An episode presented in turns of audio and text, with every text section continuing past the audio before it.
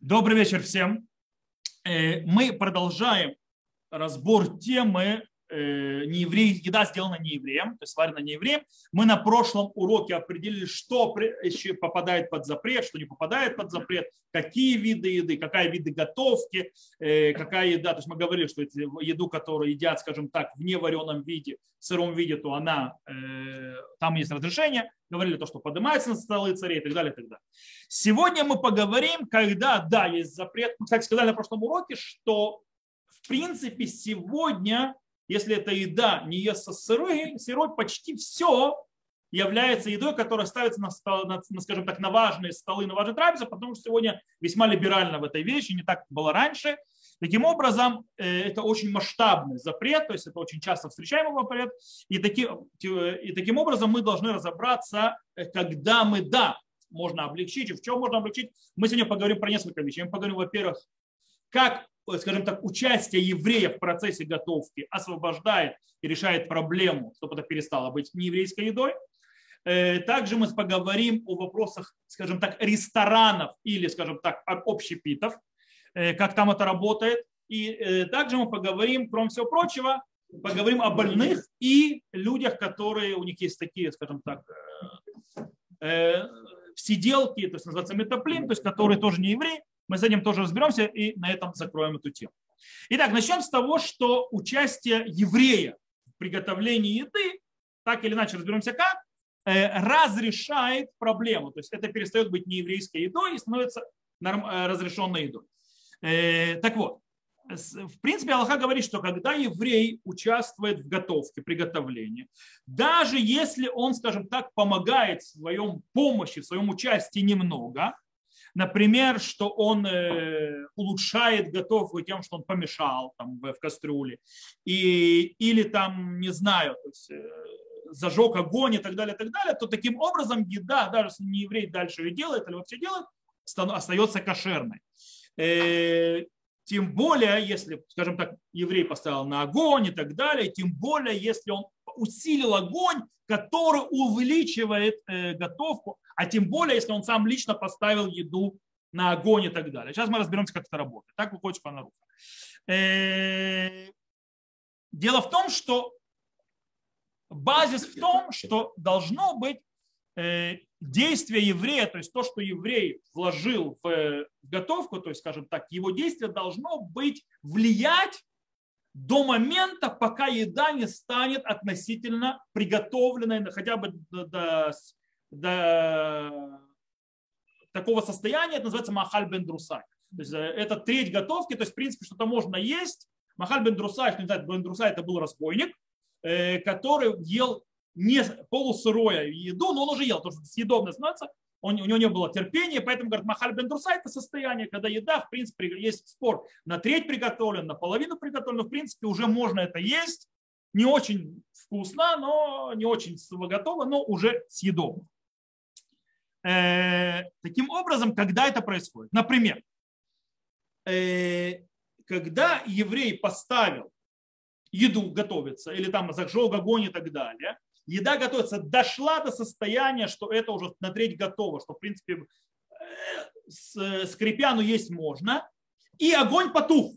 И не еврей взял, зажег огонь и продолжил дальше готовить, то в этом случае еда остается кошерной. Почему? Потому что влияние еврея было до момента, когда это уже есть можно. То есть, конечно, то есть не лучшим способом и так далее. Когда будет, да, проблема, например, если еврей поставил готовиться, или еврей поучаствовал в готовке, зажег огонь и так далее, и начал то есть, эту готовку, а еда, которую еврей начал готовить, то есть, допустим, потух огонь, или что-то, или еврей кто-то снял, до того, как это дошло до кондиции половины, то есть что оно уже приготовлено, что это уже хоть как-то есть можно, а потом не еврей зажег огонь или поставил обратно на огонь, и это станет запрещенным. Почему? Потому что влияние еврея прекратилось до того, когда это было уже подходящее для чего-то. Нужно, чтобы влияние еврея проходило до момента, когда это уже как, хоть как-то есть можно. То есть понятна эта система? В смысле? То есть еврей должен... Еврей должен сделать участие, принять такое, что оно было явно влияло и, скажем так, носила посильную лепту в приготовлении. То есть это до того, как оно... Теперь, то есть, и он, то есть, Ефе, правильно, до того, как он станет бандрусай. То есть, если еврей нес в лепту, и это идет, идет, эта лепта влияет до состояния, что доходит до Махаль Бендрусай, то есть до состояния, когда это уже приготовлено, что это хоть как-то, ну, есть уже можно, э, тогда даже если не еврей продолжит это, там потухнет огонь и так далее, то проблем нет. Проблема, если это до Бендрусая прекратится влияние еврейское, и еврей, не еврей продолжит дальше. Вот тогда будет проблема. Теперь обратный вопрос. Если еврей, не еврей начал готовить, если у меня возможность что-то исправить, понятно, что до того состояния, как это дошло до Махаль Бендрусай, то есть дошло до состояния, что готово хотя бы то есть для, скажем так, ахиля бешататхак, то есть еда даже когда сильно хочется, когда Э, то есть когда доходит, то есть когда не готово, но хоть как-то, то есть это можно есть, то в этом случае, в этом случае э, понятно, что если э, еврей то есть, вмешался, начал готовить, то это все нормально. Вопрос, когда это прошел этот этап Махаль бен когда это прошло треть готовности, могу ли я уже что-то исправить или нет?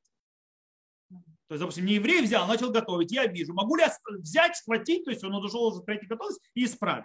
Поэтому у нас есть спор между мудрецами первых поколений. Рабин Ханель Рашбаран э, и Риваш и другие говорят, что все, если еврей доготовил до состояния Махаль бен Друсай, если не еврей довел до состояния, что это уже на треть готово, какие бы там манипуляции еврей дальше не делал, все, оно уже стало нееврейской едой. Запрещен. Но Рабейну Ашер, Смаг, Рабейну Перец, Ритва, Исура Арох и так далее, и так далее, говорят, нет, пока еда может улучшаться посредством готовки, если еврей вмешается посильно в готовку, это исправит положение. То есть даже прошло треть готовности, приготовленной не евреем.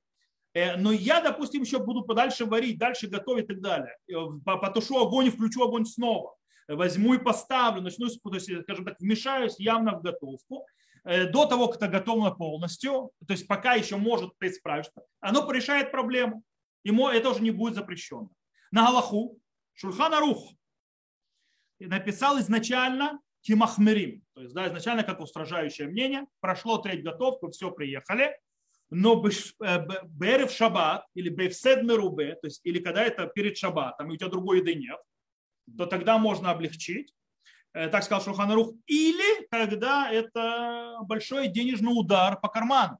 Сегодня с нашими ценами, неважно, денежные удары в Седме Рубе это понятие очень растяжимо, в зависимости кому. То есть, да, богатому человеку это может быть не в сет, другому бедному это в сет.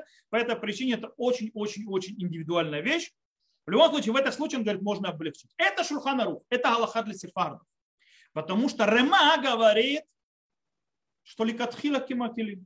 То есть изначально мы устанавливаем на Галфу как облегчающее мнение. То есть с точки зрения Рама, Ашкиназим, Ашкиназы, пока еда может еще доготовиться, то есть пока еще процесс готовки не окончен, пока еще влияние еврея, э, вмешивание еврея э, может помочь улучшить еду, э, даже если прошло уже треть готовки, это работает, это помогает, и можно уже, то есть можно исправить то, что не еврей сделал. Окей, то есть увидели, там, пришли домой, это бывает часто, знаете у кого? Это часто бывает у людей, которые вернулись со скали, стали в основном геры. То есть, да, когда родители, которые кто-то не еврей, начал что-то готовить. И как спасти ситуацию? Вмешаться. Ашкинас может вмешаться и спасти ситуацию. Кстати, это может произойти и на кухне, в ресторанах и так далее, когда не еврей работник начал делать что-то и ты хочешь вмешаться. Э, понятно, то есть, да? Теперь вопрос другой. Есть вопрос, когда еврей положил еду, а не еврей улучшил. Например, э, не еврей зажег огонь, а еврей положил на этот огонь кусок большой мяса. То есть, в принципе, и этот кусок мяса большой, если он так останется, он прожарится до конца. То есть, да, он, оставаясь на огне, он постепенно прожарится, правильно? До конца. Теперь, э, причем весь. Пришел нееврей и перевернул. Таким образом, он, скажем так, убыстрил и улучшил процесс готов. Окей? То есть огонь зажил не еврей, то есть еврей не участвовал в огне. Единственное, что еврей сделал, это положил кусок мяса. Этот мясо приготовится на огне до конца, если его трогать не будет. Это, уже, это будет тогда все нормально, все хорошо. То есть это будет явное влияние еврея на приготовление. Но пришел не еврей, увидел, что мясо лежит, он ушел повертеть, чтобы оно лучше прожарилось с разных сторон. Как, что в этом случае? Рамбан, Варажба и Шуханарух тоже на Аллаху говорит, что здесь есть два состояния. Если бы, если это мясо может прожариться до конца без этих переворотов, то, в принципе, влияние не еврея не сильное. То, что он сделал. Ну, покрутил, быстрее дожарилось, но, в принципе, оно могло дойти до этой кондиции и без вмешания нееврея. Таким образом, нет проблемы. Но если бы я оставил на вот так вот лежать, и без переворачивания оно прожарилось бы только одна сторона, а вторая нет, в этом случае та сторона, которая могла прожариться сама по себе, разрешена, а та сторона, которая сама по себе бы не прожарилась, она стала запрещенной. Окей? Прекрасно. Э, теперь следующий вопрос. Насколько еврей должен вмешиваться в готовку? То есть мы, в принципе, глобально увидели, но здесь сейчас, сейчас, сейчас я расскажу фундаментальный спор по поводу э, достаточно, то есть насколько еврей, то есть, э, то есть какое минимальное действие должен сделать еврей, насколько он может, э, э, скажем так, участвовать дальше постоянно, должен точнее участвовать постоянно, или достаточно сделать минимальное действие, а дальше не еврей может продолжать его, и не будет проблем. Э, это фундаментальный спор, который влияет на, на кашрут. Кстати, это влияет на кашрут э, регила и кашрут мегадра. Сейчас вам все объясню. Есть вопрос. Достаточно ли зажечь огонь в начале готовки евреям для того, чтобы разрешить все дальше? Мы говорим, что в хлебе этого достаточно. В хлебе, если в хлебе я зажигаю огонь, правильно? То дальше все, что не еврей печет хлеб на этом огне, все оно становится еврейским хлебом, правильно? Вопрос задается, так ли это и в нееврейской идее, или там другой закон. И в этом случае есть вопрос. Есть облегчающие мнения Раван, Рабейну Перец, Орзаро, Мордыхи и другие, и с ними Рама на Аллаху, что точно так же, как в хлебе. Достаточно зажечь огонь. Более того, даже не, достаточно бросить спи, это, небольшой хворост внутрь этого огня. То есть э, зубочистку от огня для того, чтобы это, или, допустим, немножко понизить огонь и усилить огонь, для того, чтобы это уже не стало нееврейской едой. То есть, в принципе, то, что евреи уже даже участник под зажигание огня, делает уже проблему, решает. И это обычай ашкеназов. Это обычай европейского еврейства. Есть устражающее мнение Рабейну Йона, Рашба, Раа, Ран, Риваш, и с ними Шурфанаруф, что это ничем не поможет. Они считают, что в хлебе есть особое облегчение, потому что без хлеба жить невозможно. А с еврейской едой нет такого облегчения. По этой причине э, разрешение будет только если еврей реально вмешивается в готовку, и его влияние действительно то есть продолжается именно в этой готовке. Э, допустим, э, он может зажечь огонь, но, уже, но только для этого блюда. Или он должен вмешаться для того, чтобы поставить это на огонь. Или, для или там, то есть помешать и так далее. То есть должно быть очень то есть основное то есть вмешивание. И это э, обычай восточных евреев, сефардов и выхода востока. И, кстати, и, и, вот, то есть, в принципе, это глобально. То есть Ашкиназов там облегчает, сефарды в этом устражают. Теперь на что это влияет? Немножко примеров, которые будут влиять, то есть разница. Например, например, то есть, да, делают яичницу. Например, делают яичницу или не знаю, или мясо, то есть, да, жарят на, на сковородке, например. То есть, да. По мнению облегчающих, я зажигаю огонь, огонь горит. Дальше не еврей может жарить мясо одно за другим, блюдо за блюдом. Много э, яичниц, много мяса и так далее. И все будет уже не запрещенным. Почему? Потому что я зажег огонь. С точки зрения устражающего мнения это не помогает. То, что зажег огонь, это помогает только на вот эту вот сковородку с этим мясом, которое на нем. На следующую готовку это уже не помогает. Нужно снова, чтобы еврей зажег огонь. Или еврей положил это мясо. То бишь должно участие быть по запрещающему мнению в каждой готовке.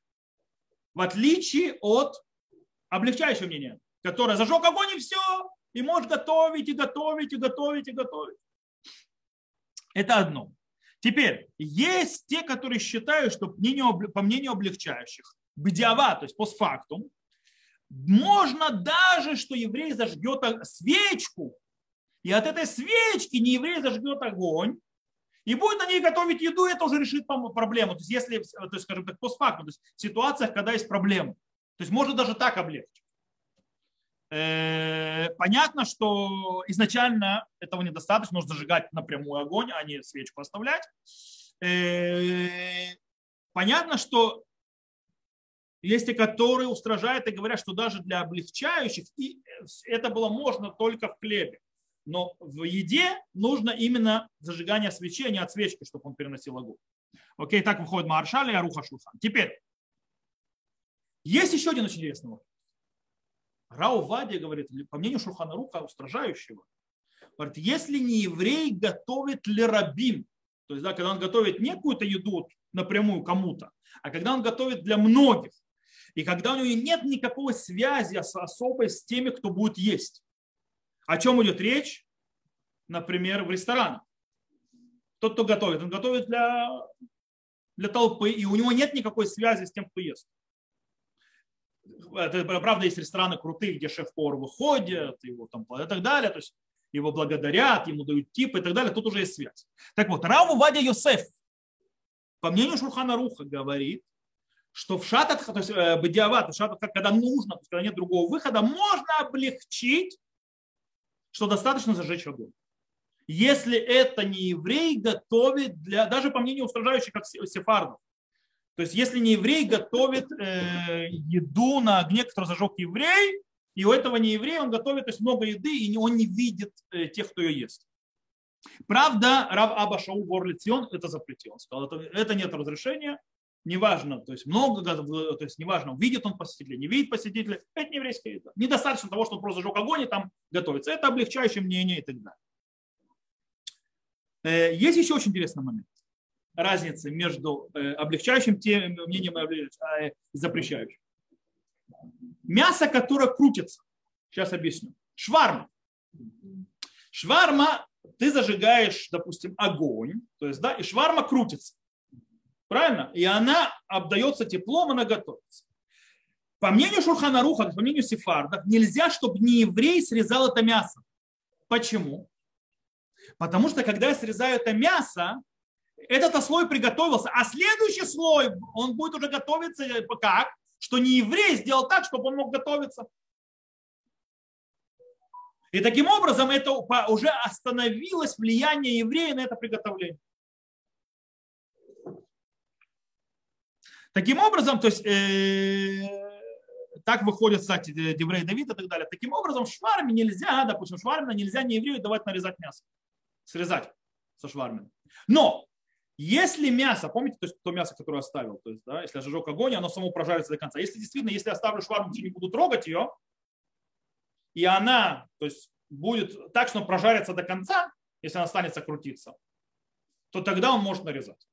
Проблема в том, что шварм специально так сделана, что, что она не будет так прожариваться до конца. Почему? Ну, чтобы потом мусорник просто выкинуть. Поэтому она прожаривается потихонечку. Э, окей, давайте, то есть, э, поняли, то есть влияние устражающее мнение, устражающее и так далее. В принципе, у Шкиназа все просто. Огонь зажег, и у сефардов нужно постоянно, чтобы была связь между тем, что ты начал готовить и продолжить.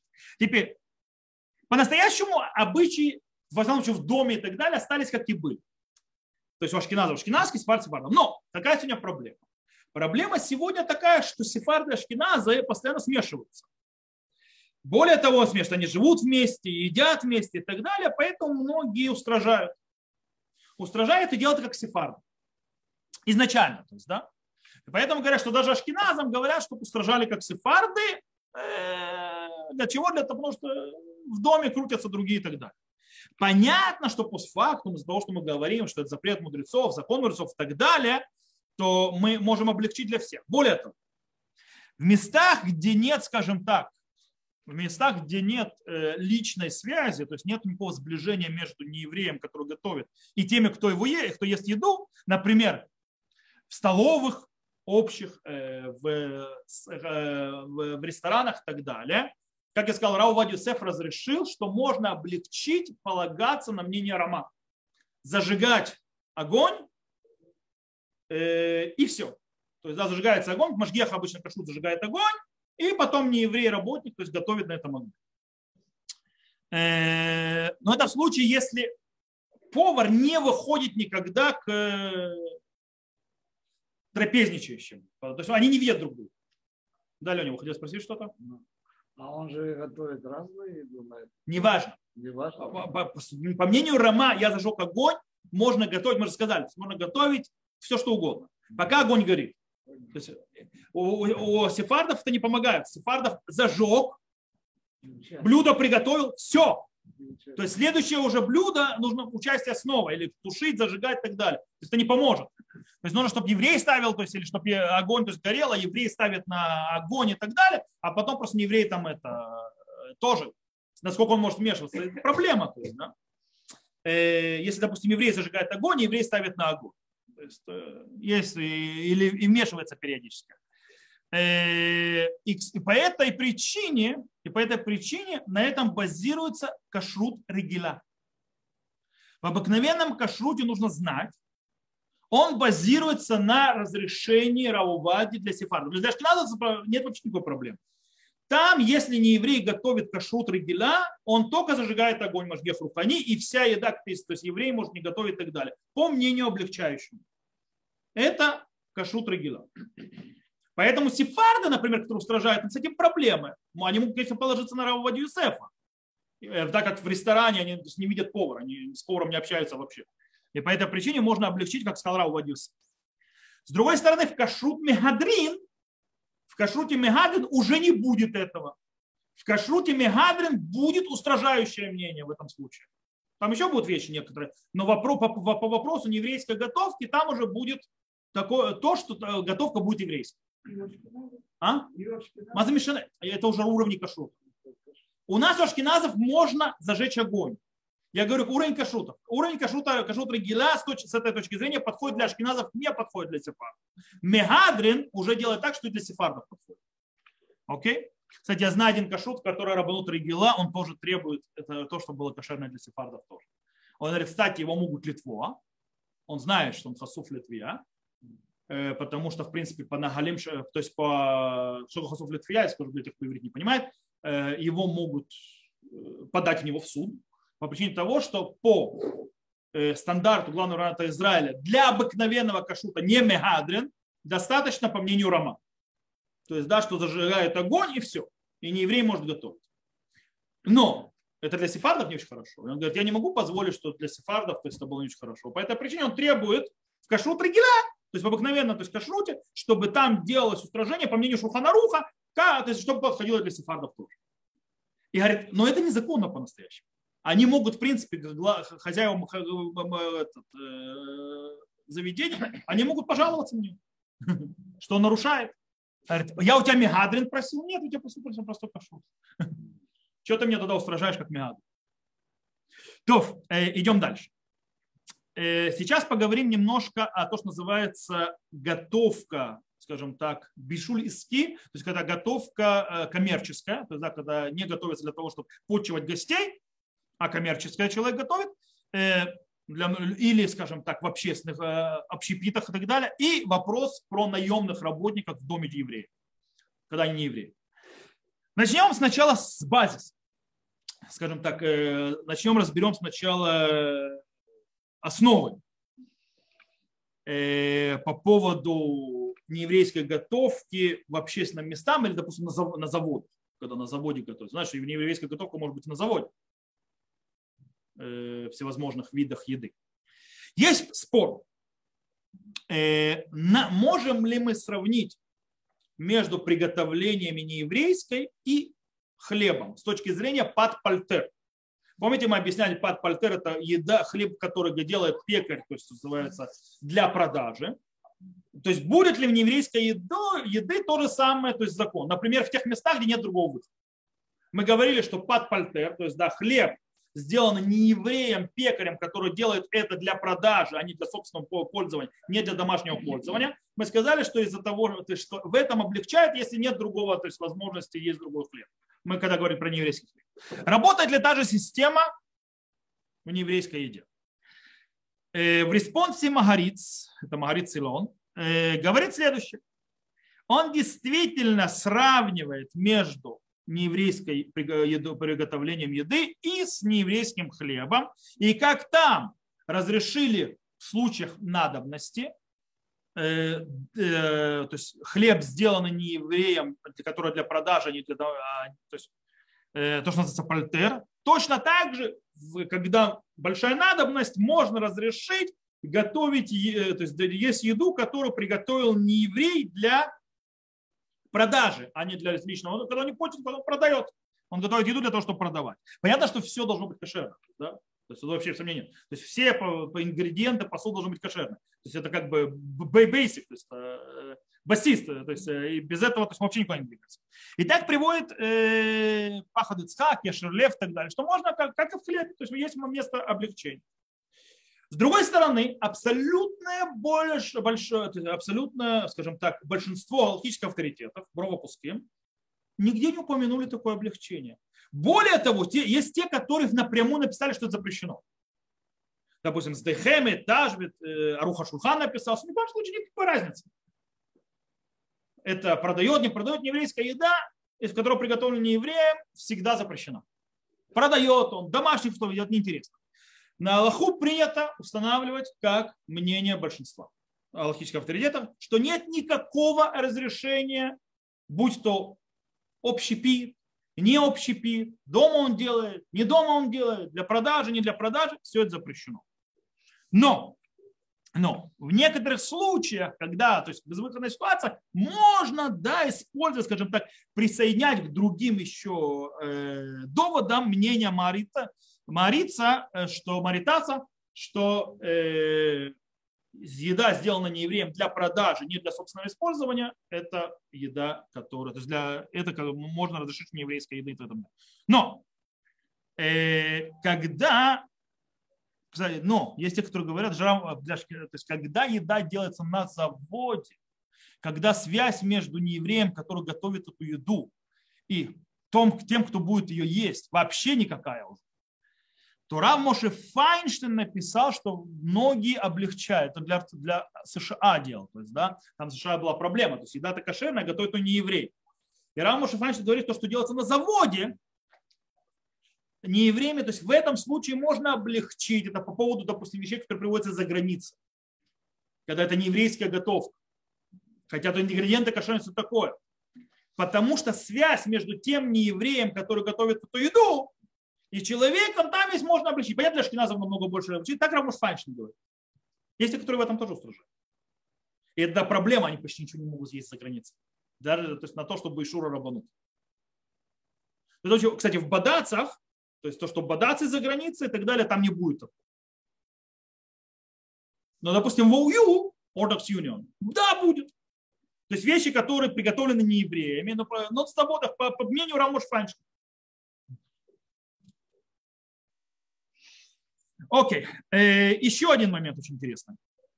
Тосфот приводит мнение Рабейну Авраама. Он нам будет очень важен. Чуть дальше.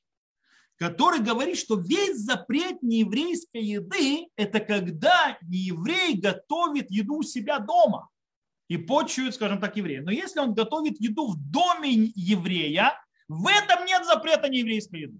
Так говорит Рабейну Авраам, так приводит, приводит Тосфот от его имени. Но Рабейну там говорит ничего подобного. Нет никакой разницы, дома он тебя готовит, у еврея он готовит, и то, и то запрещено. И так приводит Кольбура, Авьямы, Ири, Агуда, Шуханарух и так далее. То есть это принято. Неважно, дома, не дома, запрещено. Но Рабейн Авраам мы запомним, он нам немножко поможет, поможет чуть дальше. Теперь вопрос по поводу людей, работающих, прислуги в доме. Это очень интересный вопрос, потому что он влияет снова на что? На метаплим всякие и так далее. Начнем с базиса снова. То есть пока мы строим базу, всего потом то есть мы дойдем. Есть мудрецы, первых поколений Решуним, допустим, Раби Ицхак Барманов, который говорит, что можно есть еду, приготовленную нееврейскими рабами и рабынями, которые являются имуществом евреев, который купил он их. Э, почему? Потому что они готовят насильно.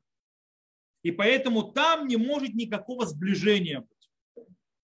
И это разрешено. Представьте, раньше, то есть было такое понятие, были рабы. Было рабство в мире. И евреи тоже покупали рабов.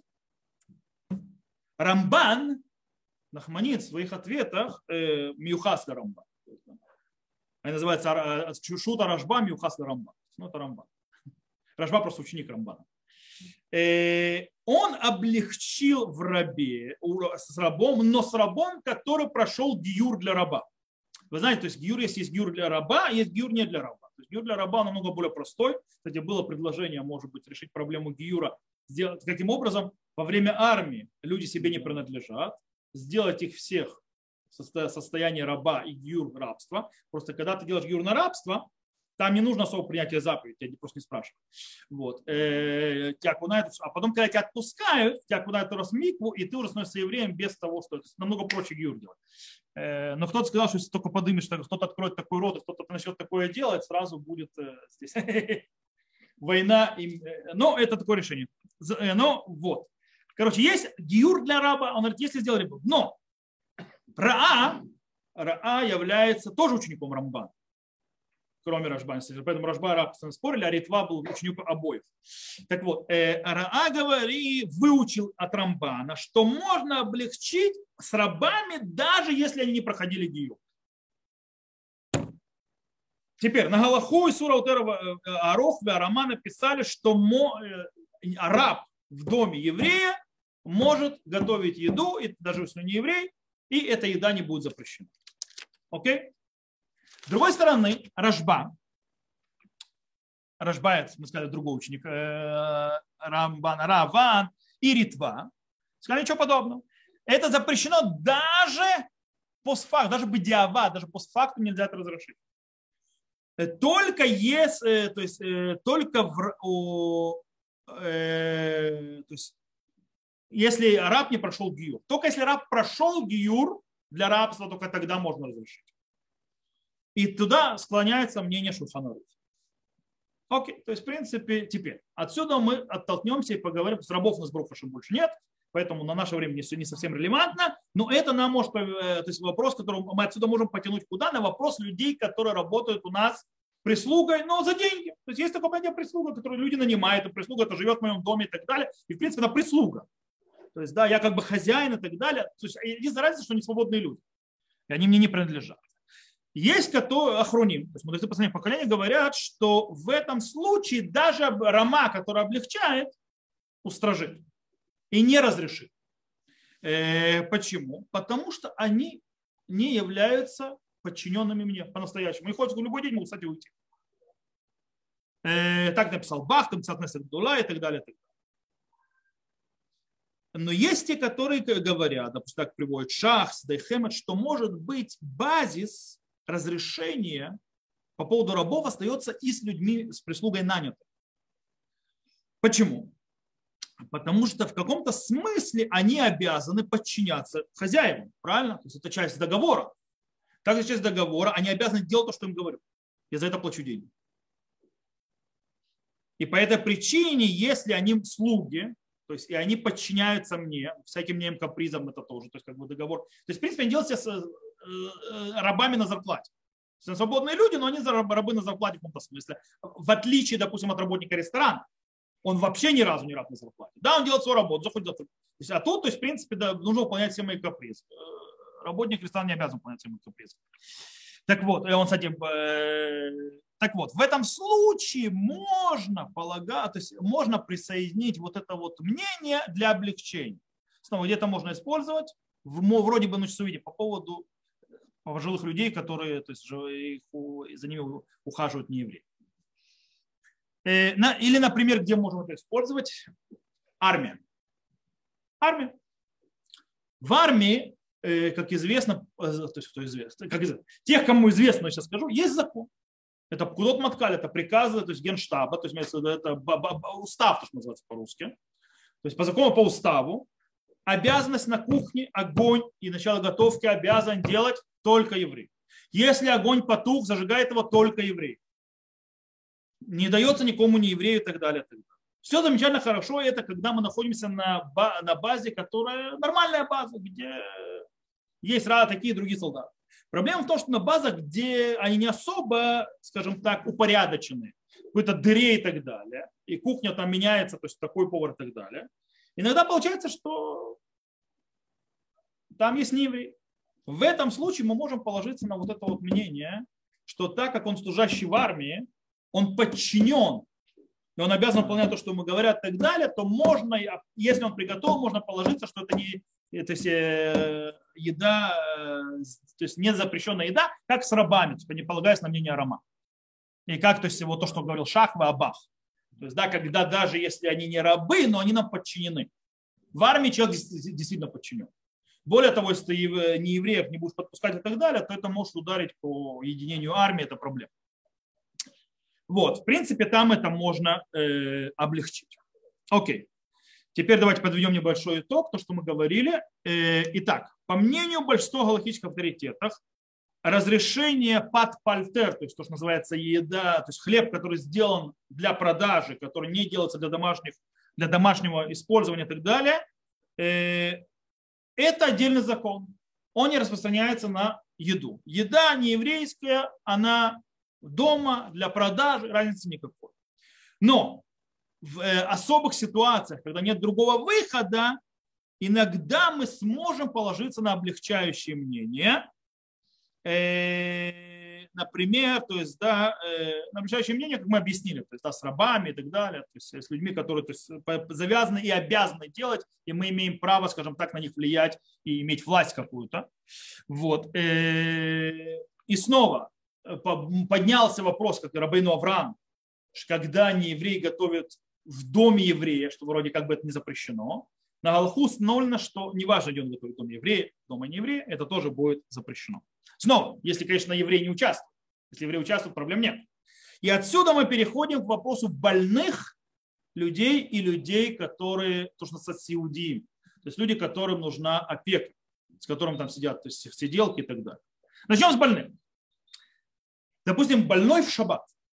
Больному в шаббат, даже если у него нет опасности для жизни, которому нужна еда для его болезни, то есть ему, допустим, срочно нужен там куриный бульончик или там супчик, или я не знаю, можно попросить, с точки зрения законов шаббата, у нееврея приготовить шаббат еду для того, чтобы дать больному. Почему? Потому что просьба у нееврея сделать запрещенную работу в шаббат – это запрет мудрецов – и мудрецы разрешили лихулешен бусакана. То есть да, э, больному, который нет опасности для жизни, мудрецы разрешили это сделать, то есть сказать не еврею, что он это. Так у нас Галаха. Теперь, более того, сказал Ран Либуш, так как и можно приготовить, то есть еда, э, то есть в шаббат он готовит, еврей там участвовать не может никак. Та еда, которая приготовилась, на еда не еврейская, правильно? Это же не еврей готовит полностью. Она не запрещена в этом случае э, он имеет право ее есть, больной. Эту еду, которая была приготовлена в шаббат. Теперь вопрос становится другой. Осталась еда, та еда, которую приготовил не еврей, на Муацей шаббат. Можно ли теперь Муацей шаббат ее есть? Там было э, другого выхода нет, так далее, запрет мудрецов, а мудрецы не запретили для больного. Что с в этом? Раа и Рама говорят, что можно эту еду есть, которая была приготовлена в шаббат для больного, даже здоровым. Почему? Потому что она была приготовлена разрешенным способом, поэтому на нее уже не распространяется запрет нееврейской еды. Это одно мнение. Рожба и Ран говорят нет. В Моцей Шаббат даже больному это будет запрещено. Почему? Потому что сейчас уже может еврей э, сделать, приготовить сам. Шаббата больше нет. Или так далее. По этой причине нет разрешения. И это мнение абсолютно большинство галактических авторитетов последних поколений, включая Шкиназов. Это и тазы, приходаш правда сефард, это шурхана рухара в Адмура Закен, и это хухмат Адам, и Бенишхай, то есть и ашкеназы, и сефарды, и так далее, и так далее. Поэтому мы в этом устражаем на Аллаху. Теперь, теперь самая важная тема, э, которая очень многих касается, это происходит постоянно. Старик или больной, который в состоянии, что за ним нужно ухаживать, и за ним ухаживает не еврей. Он живет с этим евреем и так далее. Что делать с точки зрения еды? Понятно, что по букве закона изначально это возможно, если этот старик или больной человек может зажигать огонь я говорю, снова, если может зажигать огонь, то самое правильное, чтобы он зажигал огонь, дальше все будет делать не еврей. Если может. Это самое лучшее то есть вариант. Теперь, в случае не может, человек настолько болен, то есть прикован к кровати, или то есть больной, или там синилин, или деменция и так далее, он не может. И, естественно, не зажгет огонь. Что нужно делать? Тут Галаха говорит, изначально нужно, чтобы семья больного или старика и так далее сделала все, что в ее возможности, готовить еду этому больному или старику, а не еврей будет только разогревать. Теперь, если это тоже невозможно, и это бывает, что это невозможно, нереально, потому что, то есть, э, допустим, не живут рядом и так далее, есть много причин, когда это можно Тогда мы говорим о системе, что человек находится в состоянии дохак гадоль. То есть это очень постфактум, то есть это очень, то есть, скажем так, безвыходная ситуация.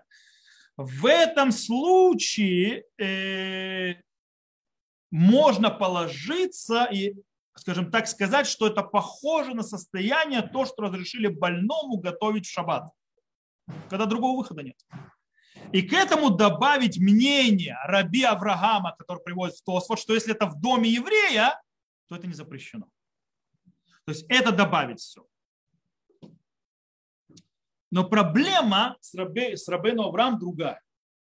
Потому что Рабену Авраам все дело то есть в доме еврея, еврей хозяин. И как бы он то есть, э, влияет на все и так далее, поэтому это разрешено. Здесь же, когда человек, который хозяин немощен, и, в принципе, всем заправляет тот нееврей, который делает, тут уже непонятно, кто хозяин. И поэтому иногда можно тяжело сказать, является ли это дом еврея. То есть, и с точки зрения имущества это дом еврея и так далее. С точки зрения соотношения еврей-не еврей в влиянии. Потому что в каком-то смысле в этом случае метапель, то есть вот этот вот сидел, то есть тот еврей, кто работает с этим стариком или больным, он как бы, его мнение решающее, то есть он готовит еду и так далее, и как бы он в каком-то смысле хозяин.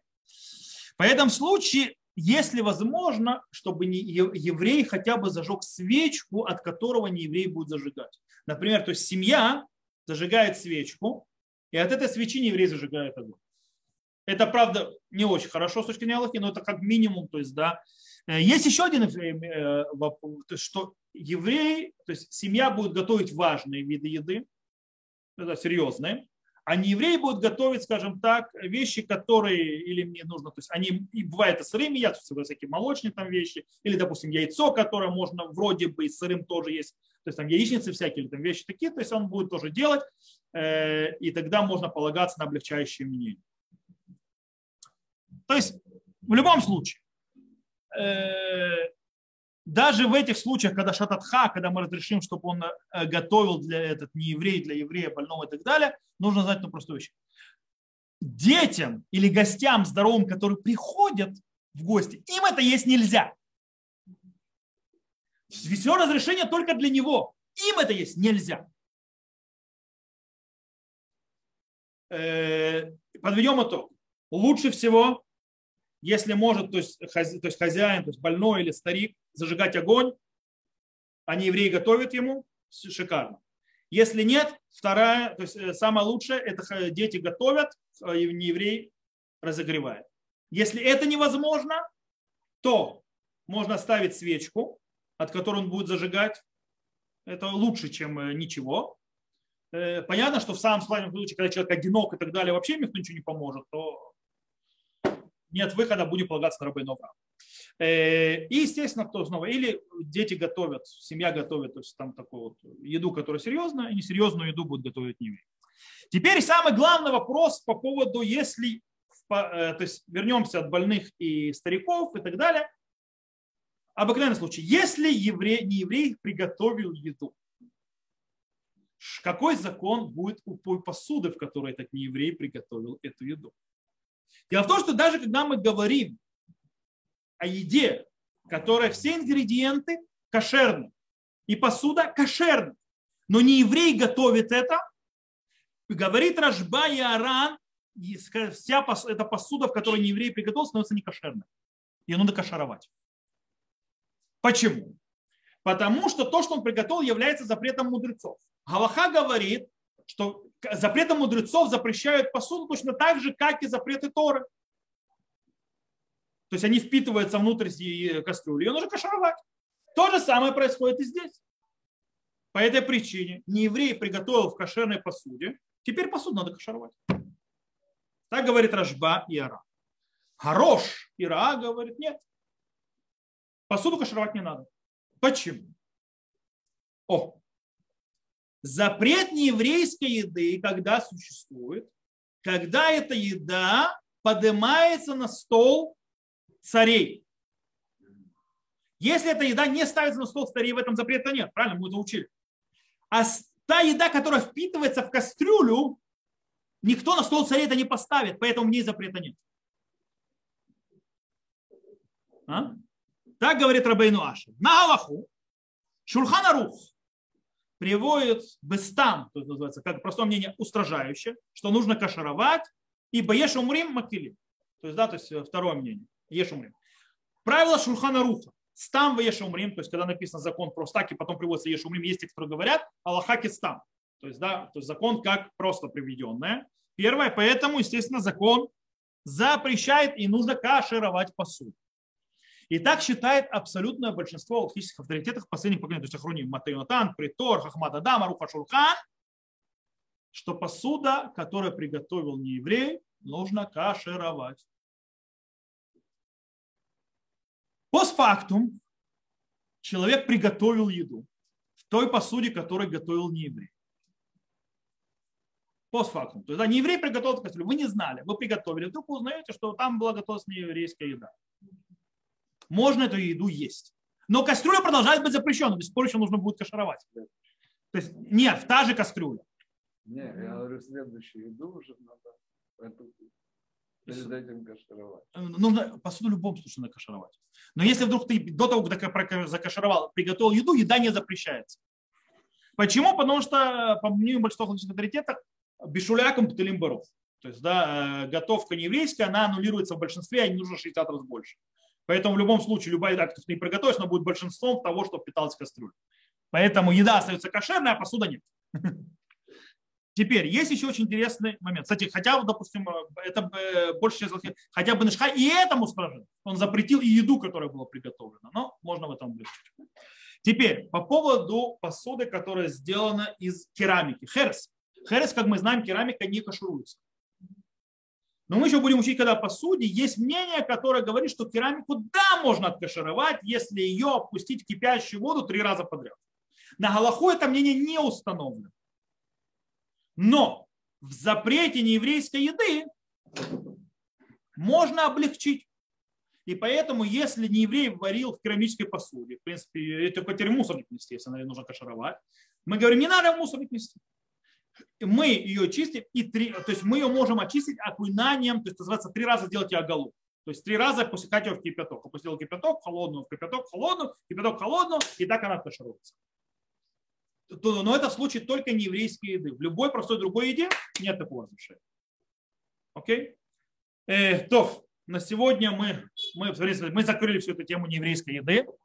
Э, с Божьей помощью на следующем уроке начнем разбирать уже нееврейское вино. Э, это следующая наша тема. Байзрат Ашем. А? Что? Требует практики. Практика, так его пить нельзя. Вы будете практиковать, как его не пить? Но потому что нееврейское вино пить нельзя, запрещено. Поэтому вы э, не сможете его пить. Окей, на этом мы сегодня закончили. И мы закончили теперь тему нееврейской э, еды. Теперь у вас все, это можно повторить и так далее, кто хочет еще раз по записям и так далее. Но я думаю, что уже оно более так установилось, то есть как эта система работает. Э, и теперь знаете, что когда вы идете в ресторан, если у вас кашрут регила написано, это значит, что там для сефардов не подходит. В большей части. Иногда там только евреи работают, а, но иногда там и не евреи работают. Особенно если это в Иерусалиме, там не евреи работают налево и направо. Э, арабы на, на кухне. Э, вот. На многих местах происходит. Кстати, если хотят хороший кашрут и так далее, то требуют, чтобы шеф-повар или так далее, он должен принести подтверждение еврейства. Допустим, если русскоязычный очень часто, то есть ты когда женишь шеф-повар, то есть человек говорит, у меня уже есть подтверждение еврейства. Почему? Говорит, что повар, да. То есть тот, то повар по работе ему надо, ему нужно в поедине подтвердить еврейство для того, чтобы работать. Даже здесь я работаю суперстар, гриль. Только еврей должен работать. Паспорт. Да. Да, ну туда тут ничего не показывают, не важно. Правильно? То, э, мы на сегодня э, на этом закончим. Всех, кто нас слушал запись, всего хорошего. До новых встреч. Увидимся.